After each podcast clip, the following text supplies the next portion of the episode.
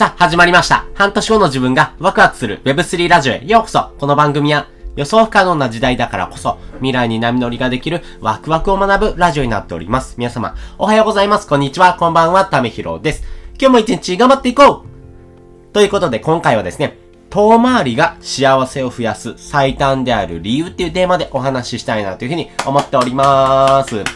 皆さんですね、遠回りをしたことありますか？ね、やっぱりですね、家を変えるときにですね、ちょっと遠回りしてみようかなって言ってですね、ちょっといろんな道、行ったことないような道とかですね、自分にないようなですね、えー地図を広げていくってことをですね、したことありますよね。私も昔してましたね。まあそういうことをですね、することによってですね、今までないようなですね、えー知識、そして今までないようなですね、感覚、そして、えー自分になかった、まあその自分が見えてなかったところもですね、え気づくことことができる。あ、こっち行った方がめちゃくちゃ近いやんとかですね。あ、こんな道があるんだとかですね。あれ、ここ行くとですね、めちゃくちゃ美味しそうなお店あるやんとかですね。まあそういう風なですね、気づきがあります。やっぱりですね、遠回りというところはですね、えー一見ですね、えーやめた方がいいよねとかですね、いや、そんなことしてもって思うんですが、でも実はですね、そういう風なところをですね、見つけていくことがですね、えー人生にとってはですね、この幸せを増やすっていうところのですね、え最短であるという風にですね、私は見ております。なぜそのように見るのかなんですけども、やっぱり近年ですね、えーリスキングというふうな言葉がですね、えーやっぱり重要視されてきています。えーリスキング、まあ、リ、サイドですね、えースキング、まあ、スキルを身につけるっていうことですね。なので、今までの人生の中でになかったようなですね、スキルをですね、身につけていく。まあ、人生が長くなればなるほどですね、えー寿命は伸びていきます。一方で、精神的に老いるのがめちゃくちゃ早くなってきたな、っていうふうに思うその、えー気持ちをですね、えー押し殺してですね、えー日々毎日ですね、え活動してる、まあ生活をするためにお仕事をしたりとかですね、え自分がやりたいことをですね、押し殺してですね、生活してる人も多いのかなと思います。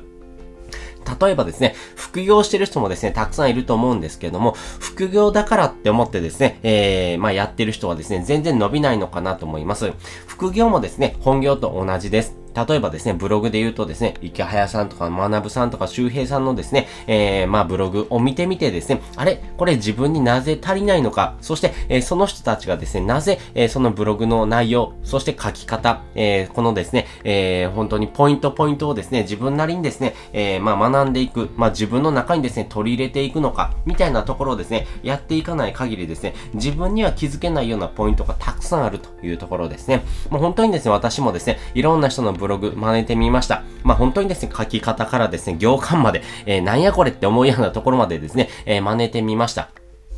まあ、真似てみたことによってですね、えー、分かったことがあります。それがですね、相手のことを想像する気持ちがなかったんだなってことがですね、ちょっと分かったんですね。まあ、稼げる、稼げないっていうところ以外にですね、やっぱり自分が腐らずに続けてこれたのはですね、このリスキングというところと、お金以外のですね、えー、もの、まあ、その価値をですね、手に入れたというところがあります。やっぱり人のことを想像するっていうところにですね、えー、そこが欠けていたなっていうところが分かりました。まあ、自分のですね、えー、中にですね、人のことを興味ないないなとかですね、えー人から感謝されてお金をもらう仕事をしてるのに、なんで自分はそんなことできないのかなって思うこともですね、正直ありました。まあ、女子同士の会話みたいにですね、えー興味あるふりなんてですね、私はできないなと。やっぱりですね、人に興味がないからこそですね、えー自分がどうやってですね、生きていくのか、そして、えーどんな方法を学んだらいいのかっていうところがですね、えー自分なりに分かってなかったっていうところもあります。まあ、そんな中ですね、いろんなやり方ですね、ブログを書いたりとかですね、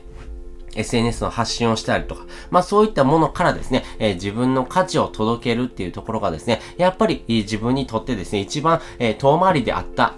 けれども、えー最短距離だったんだろうな、というふうに思いました。まあ、この書くという行為からですね、えー今はですね、話すという行為、まあ、そのですね、自分の、自分の中にあるですね、えーまあ、言語化する能力、まあ、そこをですね、磨くことによってですね、えー他の人たち、まあ、これを聞いてくれるですね、リスナーの人にですね、えー自分の価値をですね、どうやって届けていくのかというところをですね、日々想像しながらですね、発信を続けていくっていうことがですね、めちゃくちゃ大事だなと思いましたし、えーそのですね、行為にによってですね、多くの人のですね、えー、価値をもたらす、まあそういった気づきとかですね、えー、金銭に触れる言葉っていうのをですね、届けてあげることがですね、えー、これからめちゃくちゃ大事で、えー、自分がですね、えー、そのライフワークという中でですね、そういった価値を届けていくことをですね、えー、続けていく、そういったですね、リスキングというところがですね、お金以外の価値をですね、もたらしてくれるからこそですね、えー、自分にとってですね、大きなですね、財産になってきたなっていうところがですね、分かってきましたんでね、えー、皆さんもですね、このリスキング、まあ自分に合ったですね、やり方っていうところをですね、見つけるのはめちゃくちゃ苦労します。まあ私もですね、これが一番合ってるかどうかすらわからないです。でもですね、今までの学びの中でですね、あ、やっぱりこれだなって思うような瞬間もあります。なので、えそういった部分をですね、皆さん、ぜひぜひ身につけてほしいなと思いましたし、え自分の中にですね、取り入れておくとですね、えこれからの生き方、まあ人生が長くなればなるほどですね、えいろんなスキル、まあいろんな能力をですね、え求めるようなですね、え社会構造に変わってきましたんで、えその中でですね、えどうやって生きていくのかっていうところのですね、えヒントになると思いますんでね、え皆さんと一緒にですね、これからも学び直しをですね、